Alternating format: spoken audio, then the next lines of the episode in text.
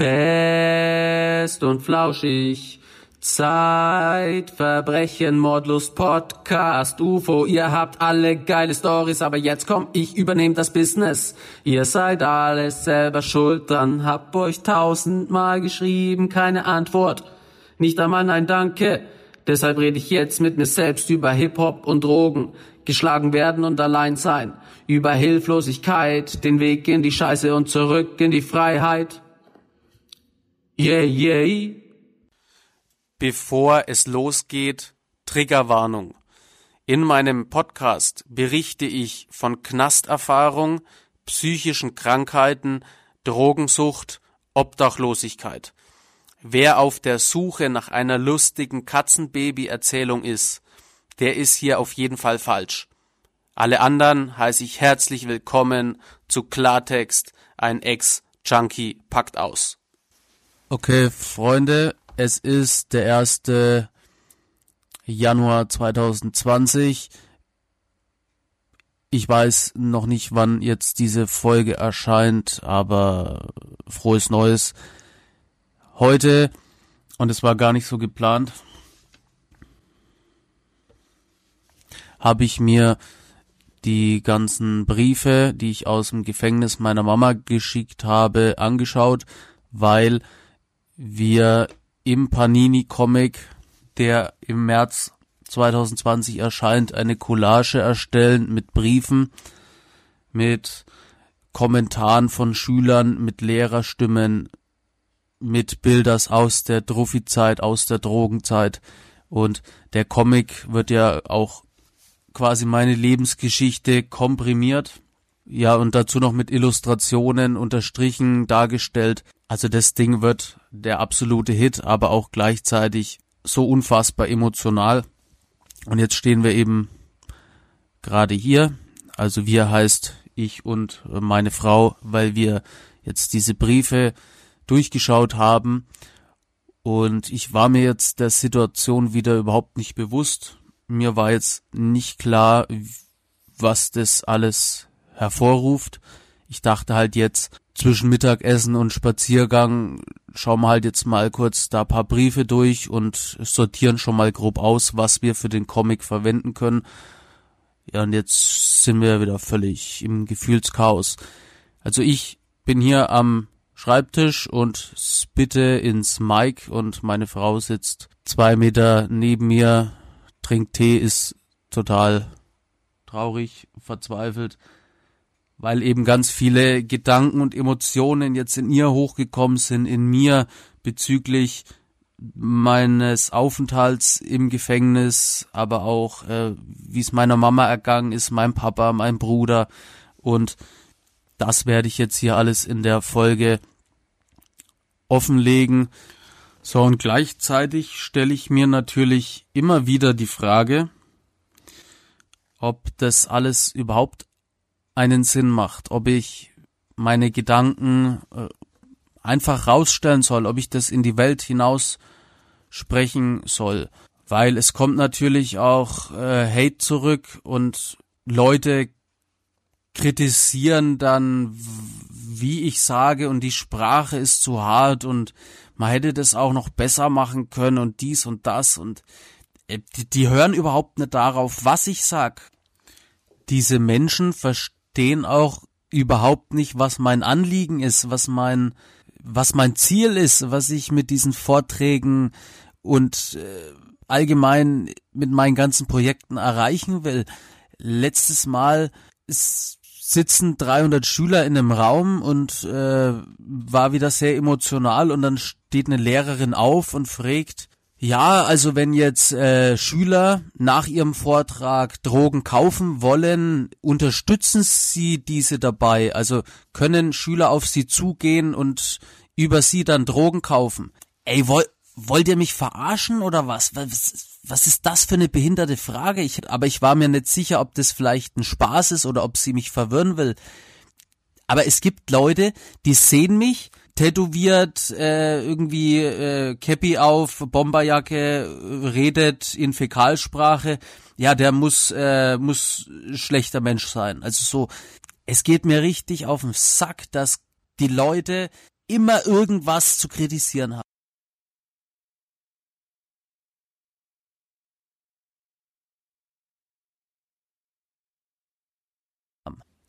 Und es ist ja nicht mal Kritik. Die Leute versuchen einfach mit allen Mitteln immer irgendetwas Negatives zu sehen. Ich benutze die Sprache, die ich benutze, aus einem guten Grund. Ich erzähle von Kriminalität und Drogensucht. Da drückt sich keiner gewählt aus. Sondern das, was ich tue, ist meine Bestimmung. Das, was ich tue, funktioniert ich schaffe es, einen Zugang zu den Schülern zu bekommen und das ist mir das Wichtigste. Ob irgendwelche Erwachsenen im Nachhinein Hate schieben, mir egal. Es geht mir um die Schüler und Schülerinnen. Der Grund, warum ich es dann doch immer wieder rausstelle, warum ich mich immer wieder überwinde, einen weiteren Flashback zu machen, ist einfach, wenn es einen Menschen auf der Welt davor bewahrt, diese gleiche Scheiße durchzumachen, dann hat es sich gelohnt. Also, es geht um die Briefe, die ich aus dem Gefängnis an meine Mutter geschrieben habe. Ich werde einige Sätze aus den Briefen vorlesen und sollte das alles etwas äh, durcheinander wirken, dann ist es kein Wunder, weil es uns einfach gerade jetzt völlig wegwürfelt. Okay, hier zum Beispiel ein Brief vom 23.05.2010. Unten als Zusatz habe ich mit drangefügt, Seven hat mir geschrieben, wo sie gehört hat, dass sie Gefühle abbauen soll, schrieb sie warum, warum ich sowas zu ihr sage, denn sie liebt meine Eltern genauso, als wären es ihre eigenen. Keine Ahnung, was ich da geschrieben habe oder was das bedeuten soll, kann mich ja auch nicht mehr an die Situation erinnern, aber meine Eltern waren von Sekunde eins an gegen Seven. Die haben mir zwar nie versucht einzureden, mich von dieser Person fernzuhalten, aber die waren immer dagegen. Also da war null irgendwie familiäres Verhältnis. Absolut null.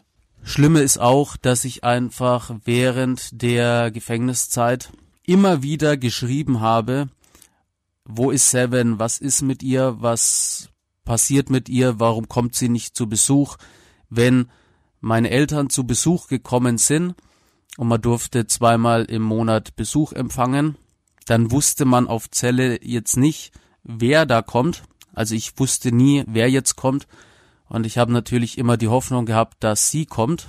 Und als da meine Eltern zur Besuchstür reingekommen sind, war ich immer enttäuscht, weil es nicht Seven war. Ich habe da nicht zeigen können, dass ich unfassbar froh bin, dass meine Eltern kommen, weil ich wollte ja, dass meine dass meine Freundin, Verlobte, was auch immer kommt, weil sie es in jedem ihrer hunderttausend verfickten Briefe geschrieben hat, dass sie für mich da ist, dass sie kommt.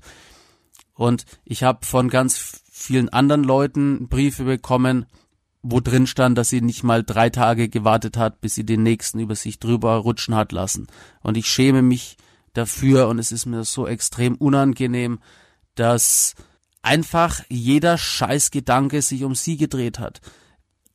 Ich habe ja damit alle wahnsinnig gemacht und ich habe hier hunderte Briefe und in jedem nehme ich irgendwie Bezug auf sie. Warum kommt sie nicht? Was ist mit ihr los? Ich schreibe ihr jetzt immer Liebesgedichte. Und ich kann mich erinnern, dass ich ganz viel Zeit auf Zelle dafür verwendet habe, ihr irgendwelche Liebesscheiße zu schreiben, die sie nie beantwortet hat. Und wenn sie es beantwortet hat, dann habe ich zwei Tage später einen Brief bekommen mit der Bestätigung, dass sie das nur schreibt, weil ich im Knast bin. Ich bin ihr völlig scheißegal, sie hat sich den nächsten genommen. Genauso wie bei den ganzen Briefen von irgendwelchen Freunden und Wegbegleitern.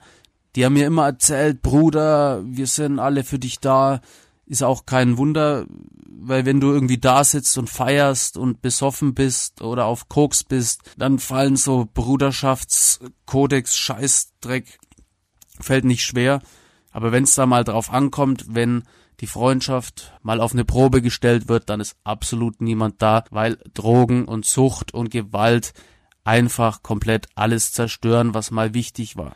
Ich muss jetzt aber auch noch mal ganz klar sagen, ich habe das alles verdient gehabt. Ich habe Drogen verkauft, ich habe anderen Menschen damit Schaden zugefügt und ich habe das alles verdient gehabt. Die Haftstrafe, dass ich von meinen damaligen sogenannten Freunden so behandelt worden bin, ich habe das alles verdient gehabt.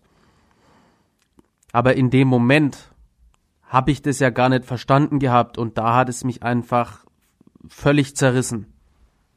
Zum Verständnis vielleicht nochmal. Heutzutage bin ich einfach in meinem Leben angekommen. Ich weiß, was ich machen will. Ich weiß, wo es hingeht im Leben. Ich habe die Liebe meines Lebens gefunden, geheiratet.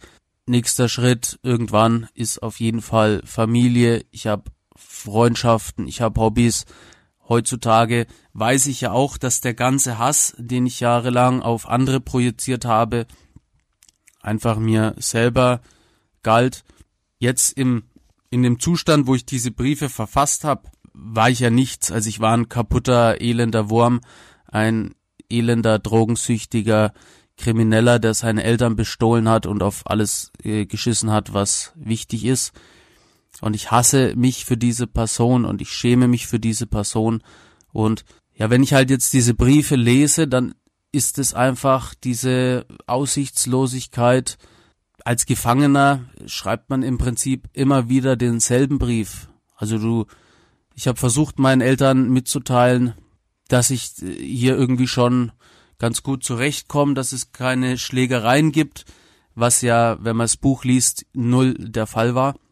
Dann habe ich eben denen immer wieder mitgeteilt, dass es mir leid tut, dass äh, ja ich die Strafe verdient habe und ich äh, was Gutes mit der Vergangenheit tun will, also im Prinzip mein Bruder davon abhalten will, dass der auch Scheiße baut, weil es ja so endet. Und zwischen diesen ganzen Dingern, die mir leid tun, habe ich immer wieder meinen Eltern gleich einen neuen Auftrag gegeben, nämlich finde doch heraus, was denn mit meinen sogenannten Freunden ist. Die melden sich nicht, die hingen alle mit mir ab, wo ich Geld hatte, wo ich Drogen hatte, aber jetzt, wo ich in diesem Loch sitze, ist absolut niemand da und ich habe die immer wieder bombardiert und das, was ich schreibe, ist einfach extrem aussichtslos und wiederholt sich absolut immer wieder. Wie zum Beispiel hier. So, hier ein Brief vom 27.07. Und dann schreibe ich, äh, mit dem Besuch habe ich kein Glück irgendwie, hab heute früh deinen Brief bekommen. Mama, ich vermisse dich, 23 Stunden Einschluss in der Miliz Minizelle sind richtig hart, aber ich pack das schon irgendwie. Ich vermisse dich, euch so sehr. Und dann kommt gleich wieder diese Seven-Scheiße. Und Seven vermisse ich auch jeden Tag mehr. Und ich habe für sie den Besucherantrag eingereicht und sie kommt aber nicht. Und man hat ja im Monat zwei Besuchstage. Und wenn ich meinen Eltern gesagt habe, sie sollen nicht kommen, weil ja Seven kommt und die dann nicht gekommen ist, dann habe ich quasi einen dieser wertvollen Besuchstage einfach verschwendet. Heißt, ich habe meinen Eltern in die Fresse gehauen, indem ich gesagt habe, dass äh, mich Seven besuchen soll, obwohl die sie gehasst haben. Also so diese, das muss unfassbar schlimm für die gewesen sein. Und ich weiß ja, dass es schlimm war, aber wie schlimm kann ich mir überhaupt nicht vorstellen. Auch mein Bruder, der ist ja sechs Jahre jünger, also war dann irgendwie 14, 15 in dem Zeitraum. Ein Zeitraum, in dem man nicht gut mit sich selber zurechtkommt. Und er hatte dann absolut niemanden, den er sich mitteilen konnte. Weil mein Vater hat mit seiner Alkoholsucht zu kämpfen, meine Mama mit ihrer Medikamentensucht und mein Bruder, äh, ja, kam auch auf die Welt mit Mathe, Lese, Rechtschreibschwäche geschielt, heftige Story und dann hat er in der Zeit einfach niemanden, an den er sich wenden kann, weil alle mit mir beschäftigt sind. Und es ist ja das Schlimme, dass du in so einer Situation einfach nicht abschalten kannst. Also alle Leute, die damit irgendwie emotional verbunden sind. Ich, meine Eltern, meine Freunde, die können gar keinen klaren Gedanken fassen. Jeder Tag dreht sich immer wieder um diese elenden Situationen, für die es keine Lösung gibt. Und in diesem Wirbelwind ist mein Bruder einfach völlig untergegangen. Hier schreibe ich zum Beispiel, ich liebe euch so sehr, ich hoffe, dass ich bald auf Therapie kann, Ich habe meine Lektion gelernt und für meine Tat muss ich büßen, um wieder rein mit Gott zu werden und euch allen. Ich habe hier in der Zelle Edgar Wallace gelesen, mein erstes Buch, das ich komplett alleine gelesen habe, mit 22 Jahren. Dann haben wir einen Brief vom Freitag, den 13. Und da schreibe ich, hey Mama, kannst du bitte den Herrn Alfons sagen, er soll beim Gericht anrufen. Also Alfons ist jetzt natürlich nicht der richtige Name, aber es handelt sich hier um meinen Anwalt. Und ich schreibe da meiner Mama wieder, dass sie bitte den Anwalt anrufen soll, dass er bitte irgendwas klären soll. Weiter unten schreibe ich, oder wenn der Bleicher, der Alfons, mir schreibt oder zu Besuch kommt, dann kann ich ihm das selber erklären. Oder vielleicht Papa, vielleicht kann der mal anrufen. Wie auch immer, ich habe euch lieb, ich will, dass es vorbei ist.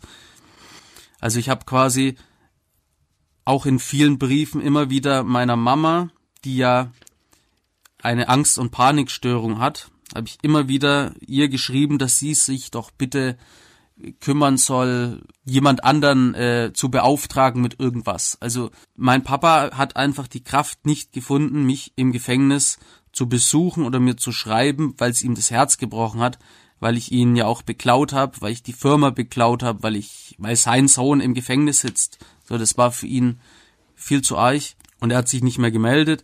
Der Anwalt hat seinen Job nicht gemacht und die einzige Person, die sich, die immer da war, war einfach meine Mama die da auch völlig überfordert ist. Also sie ist krank. Man sollte, mein, als Kind habe ich ja immer versucht, allen möglichen Ärger von ihr fernzuhalten. Deswegen habe ich ja auch von den Prügelattacken in der Schule nichts erzählt. Auch in den Briefen im Gefängnis habe ich nie wirklich geschrieben, was abgeht zwecks Gewalt im Gefängnis. Ich wollte sie immer beschützen und gleichzeitig füge ich ihr hier so einen unfassbaren Schaden zu mit jedem verschissenen Brief. So, dann habe ich hier jetzt quasi einen Brief an meinen Bruder vom November 2010 irgendwann. Dann schreibe ich, hey, na, wie geht's? Mir total beschissen. Meine ganzen sogenannten Freunde, für die ich alles gemacht habe, niemand da von denen. Ne, als ich dann irgendwie festgestellt habe, dass ich ständig meine Mama voll laber mit diesem Thema, fange ich jetzt an, meinen Bruder voll zu labern, der ja auch in einer ganz schweren Situation ist. Ich habe leider keinen Kontakt mehr mit ihm, was mir auch jeden Tag einfach sehr schwer fällt. Und ich hoffe, es wird sich irgendwann wieder ändern. Ja, da, da laber ich ihn voll mit dieser Scheiße. Du, du hast ja niemanden, also das, das sind acht Quadratmeter. Wenn du Glück hast, hast du einen Fernseher. Ich hatte aber ganz lange keinen Fernseher und dann hast du einfach nur diese quälende Stille und diese Gedanken an was auch immer, die dringen immer wieder in deinen Schädel und es ist einfach äh, eine verbale Vergewaltigung. Du kannst diese scheiß Gedanken nicht abstellen und sie hämmern in deinen Schädel rein, dass du am liebsten deinen Kopf gegen die Wand schlagen willst, bis einfach alles still ist schreibe ich hier bitte streng dich an in der Schule, dann kannst du deinen Traum verwirklichen. Ich hatte auch so viele Träume und im Moment sind alle in weite Ferne gerückt. Und mach bitte nie Scheiße, siehst ja, wie das endet. Hab dich sehr lieb. Er war auch oft beim Besuch mit dabei. Was heißt oft? Also er war in der Jugendhaftanstalt, glaube ich, einmal mit dabei. Und auch diese Besuche, die sind ja immer im Streit geendet. Jedes Mal. Die einzige Verbindung zwischen dir sind Briefe. In den Briefen kannst du dich nicht richtig ausdrücken, weil die ja gelesen werden von Justi Justizvollzugsbeamten und Psychologen und da musst du immer so verschachtelt schreiben. Also du kannst nie direkt schreiben, was dich jetzt bedrückt oder auch nicht. Und es ist immer zeitverzögert. Also wenn ich im Brief schreibe, heute war ein guter Tag, ich habe quasi nicht auf die Fresse bekommen, dann kann sich die Situation ja schon wieder völlig geändert haben, bis der Brief überhaupt da ist. Und das Einzige, wo du wirklich mal face-to-face -face reden kannst, ist ein Besuch. Und wie ja schon angesprochen, wenn dann meine Pennerfreunde behauptet haben, sie kommen zum Besuch und sind dann nicht zum Besuch gekommen, dann war das natürlich extrem schlimm, weil du dann einen Monat quasi warten musst, bis du mal mit einem Menschen sprich, sprechen kannst, der kein Psychopath ist und dir mit einem Hammer den Schädel einschlagen will.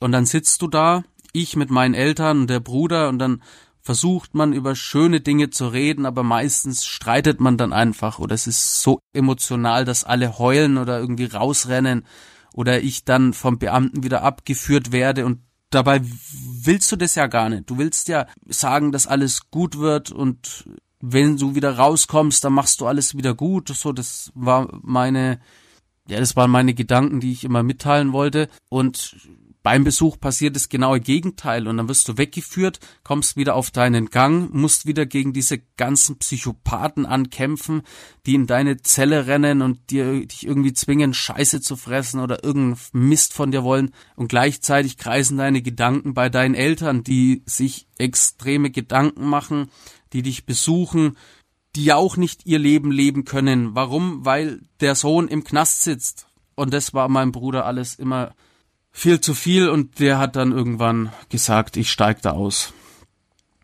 Er hat auch mal gesagt, dass es ihn ankotzt, dass ich immer tun kann, was ich will, so viel Scheiße bauen, wie ich will, aber immer noch im Mittelpunkt stehe. Deswegen habe ich auch jahrelang versucht, ihn irgendwie in die Therapieeinrichtungen zu kriegen, wo ich auch war, weil ich ja weiß, dass er auch Hilfe braucht und ihm helfen will und wollte, aber ich habe es fünf Jahre nicht geschafft. Ich habe keinen Zugang zu ihm bekommen. Ja, und das ist alles so auswegslos. Allein, dass jetzt meine Frau hier mit im Arbeitszimmer sitzt und sich das auch wieder anhört oder ja, auch sie in diese ganze Scheiße immer wieder reingezogen wird oder sie mit meinen Filmen zu kämpfen hat oder wenn ich im Wutausbruch meine Hand an der Wand kaputt schlag, dann kriegt sie das ja immer mit. Draußen vor der Bühne sieht es ja keiner. Da kriege ich Applaus und die Leute wollen Autogramme und Selfies, was immer noch extrem seltsam für mich ist, dass das Menschen wollen, weil das ist ja eine sehr große Anerkennung. Und ja, sie hat einfach immer mit diesem ganzen Dreck zu kämpfen, mit diesen Sachen, die immer wieder hervorkommen. Mir ist es oft gar nicht bewusst. Wie vorhin, ich dachte halt, wir sortieren jetzt mal schnell paar Briefe aus so, und jetzt kommt hier wieder voll die heftige Situation zustande. So, hier äh, ein Schreiben an meinen Papa. Und dann schreibe ich, Papa, ich bin ein Stern und Leuchtkraft und zurzeit gleich null und früher war alles so toll. Arbeit, Trailfahren, also Trail ist so Geschicklichkeitsmotorradfahren und das war so unser Ding zusammen. Dann waren wir im Judo, und da habe ich hier geschrieben, äh, alles hat irgendwie geklappt und voll die dunkle Phase in meinem Leben, aber ich ziehe einen Nutzen daraus. So würdet ihr das auch machen.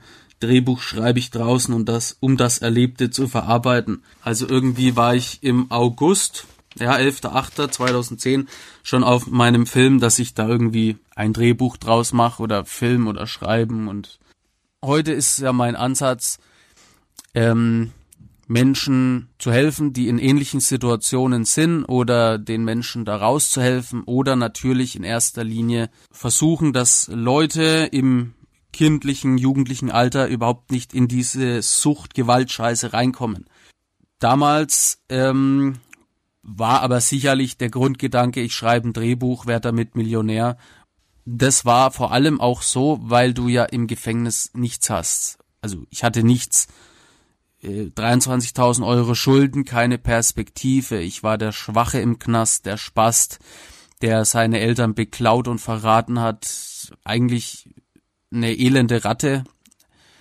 Und das Einzige, was mich überhaupt davon abgehalten hat, mich einfach wegzuhängen, waren halt Träume oder die völlig unrealistische Vorstellung, einen Film draus zu machen. So, ich konnte damals ja null abschätzen, wie viel Arbeit das Ganze ist oder wie weit dieser Weg ist, den ich gehe. Und ich wusste auch überhaupt nicht, ja, was das alles bedeutet, was Werte sind, was ich vermitteln will, was meine Aufgabe im Leben ist. Ich finde es nur interessant, dass eben hier 2010 schon drin steht, ich mache da irgendwann einen Film draus. So, die Zeit auf Zelle, die musst du dir einteilen.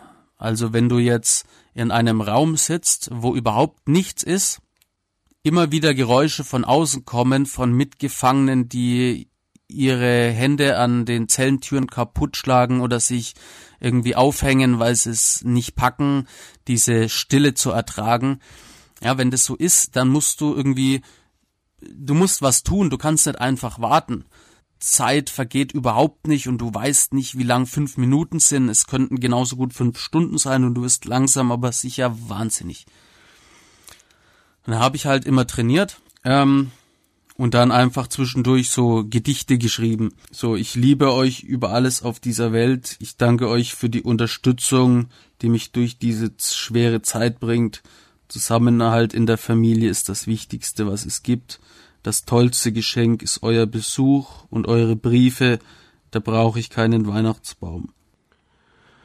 Ja, und ich glaube, dass alles, was ich in den Briefen immer so geschrieben habe, irgendwie die Idealvorstellung von meinem Leben gewesen ist oder vielleicht sogar so eine Traumvorstellung. Vielleicht war es auch die Traumvorstellung, die ich vom Leben hatte, wenn ich wieder aus dem Gefängnis rauskomme. Weil wenn ich mir mein Leben normal anschaue oder ich oder ich weiß ja, wie es einfach gewesen ist, dann hat es ja nichts mit dem zu tun, was ich jetzt da immer in diesen Briefen sag. Also natürlich hatten wir ja auch als Familie wunderschöne Zeiten und super Aktionen und viel gelacht und alles, aber es gab halt auch diese völlig kaputte Seite und in den Briefen stelle ich es ja wieder so dar oder versuche so darzustellen, als ähm, wäre es immer nur gut gewesen. Und ich denke, es ist so eine Traumvorstellung, die man im Gefängnis entwickelt, weil man sich so das Leben draußen wieder vorstellt. Gedichte sind vielleicht das falsche Wort, aber einfach Sätze, die mich durch diese schwere Zeit gebracht haben. Und die habe ich dann in so einer bestimmten Art ausgemalt. Ähm, das werdet ihr dann im Comic sehen können. Wenn ihr das möchtet, poste ich da auch was äh, entsprechend dazu. Ja, alles sehr emotional und äh, wahrscheinlich auch durcheinander. Aber erstens habe ich ja keinen Podcast Interviewpartner, mit dem man so Gespräche irgendwie lenken kann. Also alles das, was ich euch hier ins Mikro rede, kommt genauso aus meinen Gedanken. Und außerdem ist es so, dass wenn euch Sucht und Gewalt und Gefängnis und äh, Therapie und Entzug und dieser ganze Scheiß trifft, ihr euer normales Leben vergessen könnt. Jeder Betroffene, jeder Konsumierende, jeder Süchtige wird so durcheinandergewürfelt, dass er nie mehr normal am Leben teilnehmen kann. Also natürlich kann man Therapie machen und es wird auch viel besser. Das ist ja Gott sei Dank auch bei mir der Fall. Durch ganz tolle Menschen, die mir auf Therapie geholfen haben. Aber es beeinträchtigt dein Leben unfassbar. Und nicht nur deins, sondern das Leben deiner Angehörigen, deiner Familien, deiner Freunde. Es ist wie so ein Stein, den man ins Wasser wirft und die Kreise, die dieser Stein dann zieht, das ist äh, ja einfach unfassbar weitreichend. Ich wurde ja auch schon zu Angehörigen Gruppen von verstorbenen Kindern äh, eingeladen, um da was zu berichten und zu erzählen und diese Leute sind alles so, ja, die sind einfach alles so traurig und so verstört und so gezeichnet von diesem Zeug und ja, es ist, es, es ist einfach unfassbar traurig. Deswegen weiß ich auch, dass ich mit meinem Projekt, mit meiner Mission, mit meinen Vorträgen genau das Richtige mache. Und ich werde mir ganz viele Dinge einfallen lassen, um mehr Reichweite zu bekommen, um Menschen davon abzuhalten. So, zum Abschluss möchte ich euch jetzt nochmal den letzten Brief vorlesen, den ich im Gefängnis geschrieben habe. Das ist der letzte Brief, den ihr von mir aus dem Gefängnis bekommt. Gott sei Dank und Ehrenwort. Ich liebe euch so sehr und vielen, vielen Dank für eure Besuche und Briefe und entschuldigt den Kummer und die Sorgen, die ich euch bereitet habe. Irgendwann mache ich's wieder gut. Jetzt ist es bald geschafft. Das bald durchgestrichen. Das können wir jetzt weglassen. Keine Träne mehr nach Den Namen der Jugendhaftanstalt darf ich nicht nennen. Was ich dir aber sagen kann, ist, solltest du dich in so einer Situation befinden, also wenn du jemanden hast, der gerade im Gefängnis sitzt oder du einen Freund hast, der gerade mit Drogen abstürzt oder jemanden kennst, der kurz vorm Gefängnis ist, dann such dir unbedingt Hilfe. Auch wegen deinem seelischen Wohlbefinden. Es ist sehr, sehr wichtig, dass man bei solchen Themen mit Menschen darüber spricht. Wenn man das versucht, mit sich alleine auszumachen und versucht, alleine klarzukommen, dann wird es meist immer nur schlimmer und deine Gedanken verhärten sich und es reißt dich richtig mit runter. Deswegen melde dich bitte bei mir. Ich kann dich entsprechend weiterleiten oder lade dir die Blue App runter. Geh da von Montag bis Freitag um 16 Uhr in den Erste-Hilfe-Chat. Und da sind auf jeden Fall Leute, die dir helfen können. Du musst das nicht mit dir alleine ausmachen.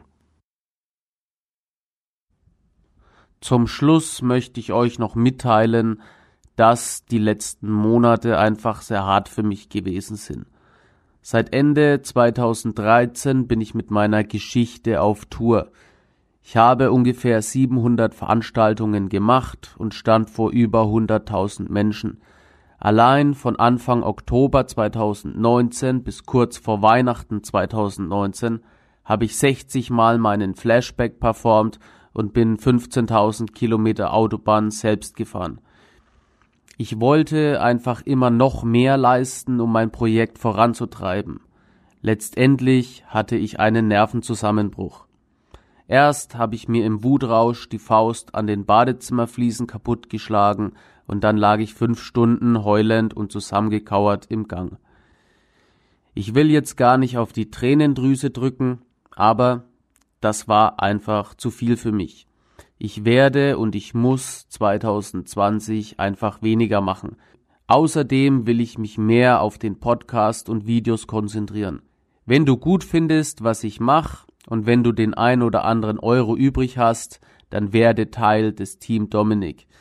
Alle Informationen findest du unter steadyhq.com de Dominik Forster oder ganz einfach auf meinen Social Media Plattformen. Vielen Dank fürs Zuhören. So, und jetzt gibt es noch einen Tipp zum Wochenende. Und wenn, und wenn du traurig bist, dann hör Forster cool.